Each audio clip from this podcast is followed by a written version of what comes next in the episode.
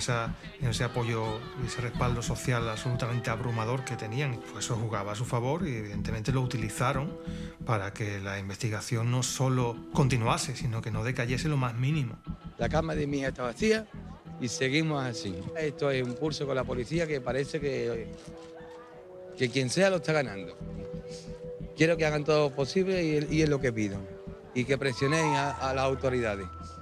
Bueno, la presión fue tremenda porque tenía que ser así. Tenía que ser así, pero la policía tiene que tener el temple suficiente para aguantar esa presión y mucha más. Yo les decía muchas veces que en este trabajo tenemos que llegar llorados. El ambiente de presión, no te va a engañar, también lo buscamos nosotros. Porque eh, esto es como todo. Mm, hay gente que si no se le mueve la silla, no se mueve.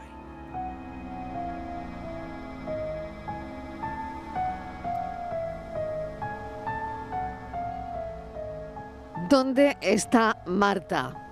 Una pregunta que no hemos parado de hacernos desde hace 12 años y lo que han oído está en la plataforma Netflix, se estrenó el viernes un documental que recoge testimonios, evidencias, además nuevas evidencias en torno al caso de, Marta, la joven sevillana desaparecida y asesinada el 24 de enero del año 2009 y no ha sido encontrada. Estamos en el, en el mismo punto, ¿no? Cinco imputados, siete coartadas perfectas del asesino confeso, dos sentencias contradictorias un acusado por encubrimiento y Marta sin aparecer. Patricia Torres, bienvenida, lo anunciábamos a las 3 de la tarde. ¿Qué tal? Hola Marilo, buenas tardes. Pues un hecho insólito de la historia criminal de nuestro país. Así Mariló calificó uno de los jueces del caso de Marta del Castillo a la desaparición y asesinato de la joven. Han pasado 12 años desde aquel 24 de enero de 2009 en el que Marta, una joven de 17 años, se despedía de su madre, salió de casa y nunca regresó. Miguel Carcaño, el único condenado por el asesinato, no ha logrado cerrar la herida de los padres de Marta, Antonio y Eva, que siguen luchando por conocer la verdad y encontrar el cuerpo de su hija. Un caso que supuso una conmoción social, judicial, política y policial. ¿Dónde está Marta?, dirigido por Paula Cons y producida por Cuarzo, es el fruto de año y medio de trabajo, 80 horas de entrevistas, 20 de ellas a cámara, 100 horas de grabación, ocho periodistas que han trabajado sobre la transcripción completa de todos los juicios que han sido pieza clave en la elaboración de este documental y en la preparación de las entrevistas. La familia espera que con la emisión de esta docuserie se remuevan conciencias y alguien que ha estado escondido hasta ahora decida dar la cara y aportar alguna pista sobre el paradero de Marta. 12 años en los que han pasado muchas cosas, pero este caso no se ha movido. Nacho Abad, ¿qué tal? Bienvenido. ¿Cómo estás, compañero? Hola, Nacho. Sí, eh, ¿me oyes? Sí, perfectamente. ¿Cómo estás? Ah, perdió. Digo, Mariló, que, encantado y gracias por la invitación. Muy bien.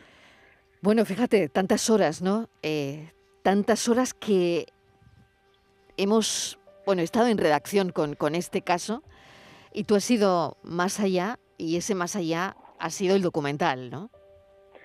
Sí, bueno, déjame que te diga que esto es mérito de un equipo enorme, lo, habéis, ha mencionado Patricia, eh, mm, eh, tenemos a Paula Cons de directora, eh, también están Juanra Gonzalo Marga Luis de productores ejecutivos junto conmigo y, y Ricardo Pardo, que es el jefe de investigación. creo que hemos hecho un espléndido equipo para contar una de las historias más difíciles de España que es lo que tú dices, Marta lleva desaparecida desde el año 2009, no, no mm. parecía que no avanzaba la investigación. Mm. Hemos contado el caso con, muchísimas aristas en tres horas. Es verdad que nos tenemos que dejar cosas fuera porque no cabía todo, porque claro, serían muchísimos más capítulos, pero hemos dejado al final del documental una puerta abierta a la esperanza de la tecnología y a ver si hay suerte ahí para, para poder cerrar este eh, horroroso capítulo y que Antonio y Eva puedan tener una tumba a la que llevar flores a su hija. Vamos a saludar a Antonio del Castillo. Antonio, bienvenido. Gracias por acompañarnos esta tarde. ¿Cómo estás? Hola, buenas tardes. ¿Cómo te encuentras? ¿Cómo estáis? Bueno, estamos bien y bueno, como un diario, por decirlo así, ¿no? Como siempre me preguntan que el mm. documental que reviví otra vez esta situación, pero si es que llevamos 12 años así, es que para nosotros no se ha cerrado nada. Mm. Fíjate, hoy recordaba eh, una entrevista que tuve con, con Eva eh, un año después. Eh, por lo tanto, hace 11 años de, de esa entrevista y la podríamos emitir hoy porque no han cambiado muchas cosas. Tú fíjate, ¿no?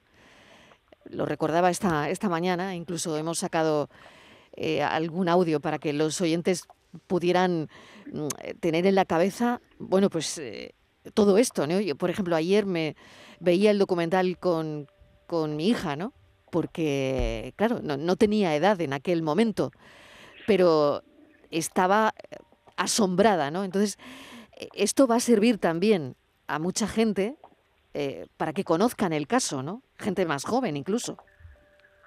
Sí, la verdad que sí. Yo he, hablado muchas veces con Nacho sobre esto, del tiempo que llevamos y bueno, ya parece que mm, la gente me va conociendo menos por la calle, los chavales jóvenes, pues paso un poco más desapercibido.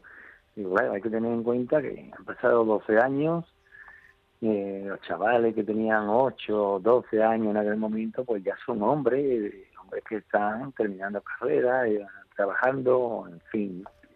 Y bueno, pues sí, mm, hmm. desgraciadamente seguimos igual que hace 12 años y los chavales... Mira, Antonio, Antonio, el fin de semana pasado nos, nos pudimos ver y me contaba esto mismo y yo le dije, pues Antonio, tú que quieres pasar desapercibido y que la gente no te conozca, te vas a tener que aguantar, porque con el documental de Netflix vas a llegar a todas las edades, y es cierto, eh, lo está viendo chavales muy jóvenes, eh, eh, y por tanto le van a conocer de nuevo muchísima gente por la calle, pero es que aparte tiene repercusión a nivel internacional. Estoy recibiendo mensajes de Ecuador que me dicen que el documental está causando furor, de Argentina, de México, porque claro, si estamos hablando de Netflix, estamos hablando de un fenómeno global. Sí, mm. Nacho, sí. Mm. Lo importante, Antonio, es em, las nuevas líneas de investigación. No lo sé si hay algo, si no, si la triangulación de los de los móviles, si, si al final el documental puede, pues, de alguna manera eh, remover ¿no? algo que, que está ahí y, no sé, y, volverlo a intentar, no lo sé. Mm. Bueno, yo creo que el documental realmente sí mueve y, realmente los teléfonos están ahí, la hipoteca está ahí, pero realmente quien tiene que, remover esto es el fiscal, que nunca ha querido ir con nosotros, mm, se ha opuesto muchas cosas, el juez que lleva el caso, mm, no sé si mm, no sé, tampoco porque nos archiva tanto, pedimos cosas y a lo mejor no, no llegamos a nada, no, no sé. Mm. Entonces, mm, yo creo que más está más de la mano de, esas dos personas que, bueno, el documental ayuda, pero si la fiscalía y los jueces no, entonces. Mm. Nacho, el problema también está eh, en, un, en un caso tan mediático, ¿no? Eh, eh, parece que eso puede de alguna manera, no lo sé, eh, tú lo sabrás mejor, Nacho, pero puede de alguna manera también, eh, no sé si asustar de alguna forma, ¿no?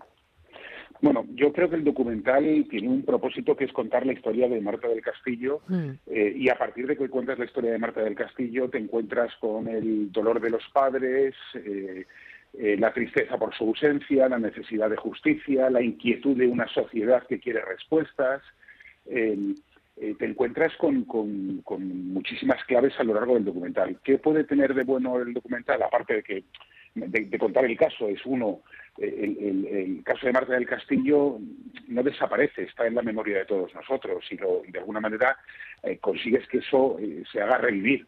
Por otro lado, se han propuesto una serie de diligencias que el juez eh, ha, eh, autorizado incluso hay un perito que ahora es perito judicial y por tanto no tenemos acceso a él, pero hasta que fue nombrado perito judicial, pues es una persona que nos indicó eh, también qué cosas se podían hacer con los teléfonos móviles para intentar dar con el paradero del cuerpo de Marta. A mí creo que, que toda la idea, todas las ideas, y entiendo que Antonio pensará igual que yo, mm. eh, que todas las ideas que sirvan para ayudar, que abran una posible esperanza, que sirvan para que esto no se cierre, porque eh, el documental empieza con una frase de Eva que a mí me parece maravillosa y brutal, mm. Mm. que es mientras que haya un castillo Casa Nueva vivo, vamos a seguir buscando a Marta. Y eso está claro, Antonio. Sí, sí. Realmente es, es así. Es lo que es que es lo que nos queda. Ahí, ahí estamos, sus abuelos, sus tíos, su padre y su hermana y mm, con el tiempo yo creo que esto cada uno ya cogiendo el carro y aquí mm, hablaba ahí antes de que era un caso mediático hmm. pero que no tenemos otra posibilidad para, para remover conciencia y para intentar que se haga algo y porque lo que se ha hecho mal ya no lo vamos a arreglar. Hmm. Pero yo también quiero agradecer tener la oportunidad aquí en Canal Sur, agradecerle al grupo de homicidio de Sevilla que ahora tiene el caso en sus manos, hmm. que realmente no tiene nada que ver con, con lo que hubo en el 2009 que, que cogió el caso de mi hija. Hmm. Vamos, que son buenos, ¿no, Antonio? Que están trabajando bien. Son muy buenos, son muy buenos, Nacho. Te lo he dicho en varias ocasiones, ocasiones y estoy muy satisfecho con ellos. Patricia, no sé si quieres eh, añadir alguna pregunta adelante. Eh, bueno, eh, buenas tardes a, Nacho y a Antonio. Agradecer que estén los dos hoy aquí en, la sección La tarde en tu búsqueda. En primer lugar, Nacho, darte la enhorabuena a ti y al resto del equipo por el gran trabajo de investigación de, y periodístico ¿no? que habéis realizado. He descubierto muchísimas cosas de, gracias a este documental del caso de Marta. Hemos podido acceder a material inédito, hemos eh, conocido la Casa de León 13, hemos escuchado conversaciones eh, telefónicas de los implicados, pero sobre todo destaco la sensibilidad con la que se ha tratado este caso sin caer en el morbo y en, ni en el sensacionalismo. Hay una pregunta que se plantea en ese documental y que, bueno, antes comentaba y hacía referencia a Antonio, y así fue un error que se asumiera la investigación de la desaparición de Marta, el grupo de menores, en lugar del de homicidios. Antonio eh, o Nacho, ¿quién, bueno, yo prefiero que esa la responda Antonio. Sí, sí, Antonio, Antonio. bueno, vaya. A ver, en el grupo de menores, cuando mi hija estaba desaparecida, mm, es lógico, es lo normal, hmm. lo que pensamos todo el mundo. Ahora, cuando Miguel Carcaño dice que la ha matado y se le demuestra que tiene sangre en la chaqueta, que es su ADN, lo lógico y lo coherente hmm. es que lo coja el grupo de homicidios lo que hemos lo que hemos pensado siempre era lo lógico ¿por qué no se hizo?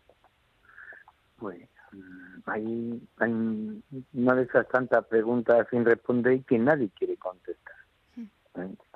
pero ya es lo normal lo normal y en ese documental también eh, se aborda la presión social y mediática que existió en torno al caso, un elemento que además, Antonio, usted reconoce que usó para mantener el asunto vivo y para que no cayese en el olvido. Hombre, es que, a ver, en principio mi hija estaba desaparecida. Claro. Y bueno, por conciencia, cuando una, una persona desaparece, lo normal es poner la foto, que todo el mundo lo sepa, que todo el mundo la vea. Eso es lo normal. Mm, ha desaparecido, ha desaparecido y toda la presión mediática de los medios, perdón, eh, es lógica e incomprensible. Para una vez que me dicen, bueno, pues la ha matado, esto, lo otro, yo me enteraba por la prensa, yo no me enteraba por, por la policía de lo que estaba pasando. ¿eh? Muchas veces se me achacó a mí. Claro, es que me, me, achacaban a mí de que yo filtraba. La filtración, las famosas filtraciones, ¿no? Sí. Doy fe de eso porque yo le he llegado a dar documentación a Antonio que el propio Antonio no tenía. Eh, por ejemplo, los vídeos de la reconstrucción dentro de la casa de, León 13. Que se pueden ver, que se pueden ver además en el, en el documental y que a mí me parece escalofriante, de lo más, de lo más fuerte y, e impactante, para mí el documental que lo vi ayer, es, son las reconstrucciones en, en la famosísima casa de León 13, ¿no? Yo sé, le, entregué un pen con, con los vídeos a Antonio que no le había dado ni la policía ni su abogada porque no mm. tenían acceso a ellos.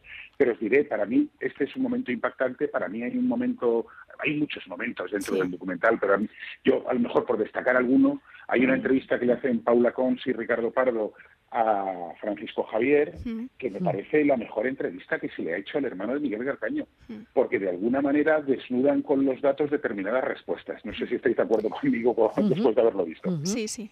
¿Y, puso alguna traba, en eh, Nacho, eh, en la entrevista? El hermano la de traba que conocéis, sí, sí, la traba que conocéis, eh, que no que no se viese su rostro. Es decir, no, no, no, él se niega a enseñar la cara, entiendo que por una cuestión de, de que no le conozca a nadie y, por la calle le puedan identificar, pero esa fue la condición que puso. ¿Cómo fue, Nacho? Eh, nos interesa sobremanera también, mm, bueno, que cómo, cómo se produce eso, cómo, cómo fue, hablasteis con él, accedió desde el primer momento, costó trabajo. Pues mira, mm. te voy a contar la verdad y es, yo no, no, no, mantengo una buena relación con Francisco Javier. Eh, tú cuando participas en un documental participas para sumar y no para restar. Esta gestión no la hice yo, la hizo mi compañera Marga Luis, que es la productora ejecutiva también. Y, mm, si te digo la verdad, como he tenido que muchos otros flancos en los que trabajar, no, no, no me he preocupado por saber si puso pegas o no. Me dijeron, oye, está hecho, vamos a hacer la entrevista con esta condición. Y dije, pues bueno, eh, hablé con Antonio, eh, se lo conté también, tiramos para adelante porque creíamos que, era un testimonio esencial dentro del documental, pero yo mientras tanto estaba ocupado de, por ejemplo, de los pinchazos telefónicos, de las fotografías. ¿Y a ti qué te parece, Nacho, la entrevista? A mí la de Francisco Javier. Hmm. Me parece, lo que te decía antes, la mejor entrevista que se le ha hecho nunca, porque, porque hay detalles que tú, tú, ves que de repente es todo muy sosegado, que él va respondiendo y le van poniendo contra las cuerdas una y otra y otra y otra vez y se destapa que no está diciendo la verdad. Y las continuas contradicciones, claro.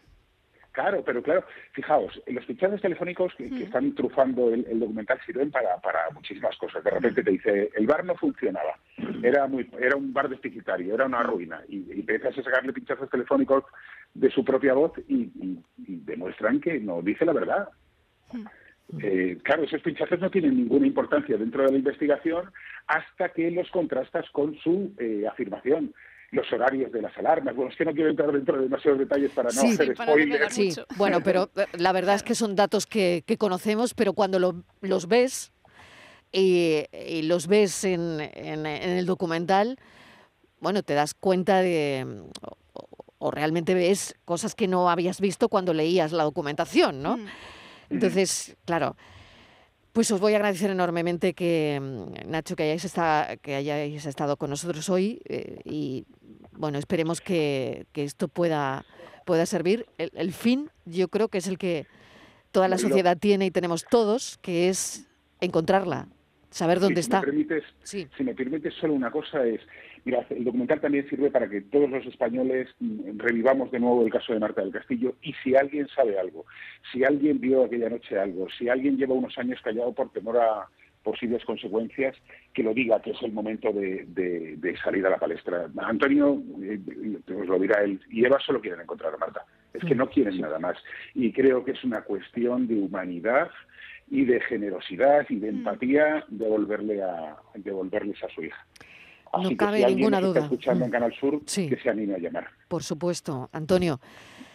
No lo sé, yo te, lo he dicho tantas veces y, y a Eva también es que una no sabe qué decir. Trece años después, es que no, no, ya no quedan, no quedan palabras.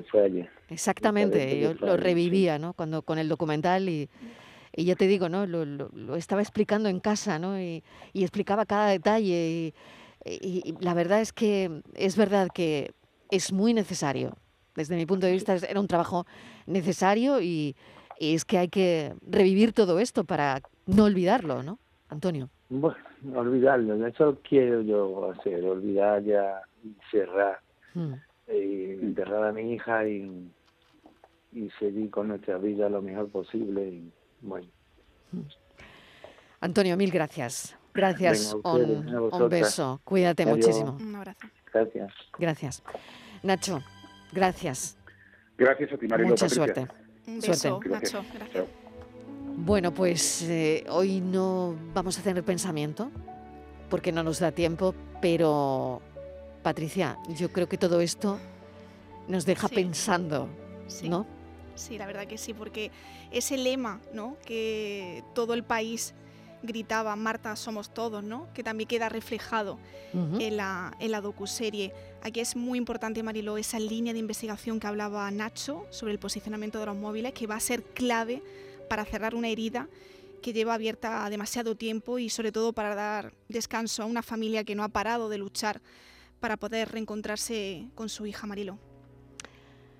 Haríamos lo mismo, ¿no? Claro. Por nuestros hijos. ¿Quién no haría lo mismo? Pues ese es el pensamiento hmm. eh, que termina el programa hoy. ¿Quién no haría lo mismo? Gracias, Patricia. Un beso. A ti un beso.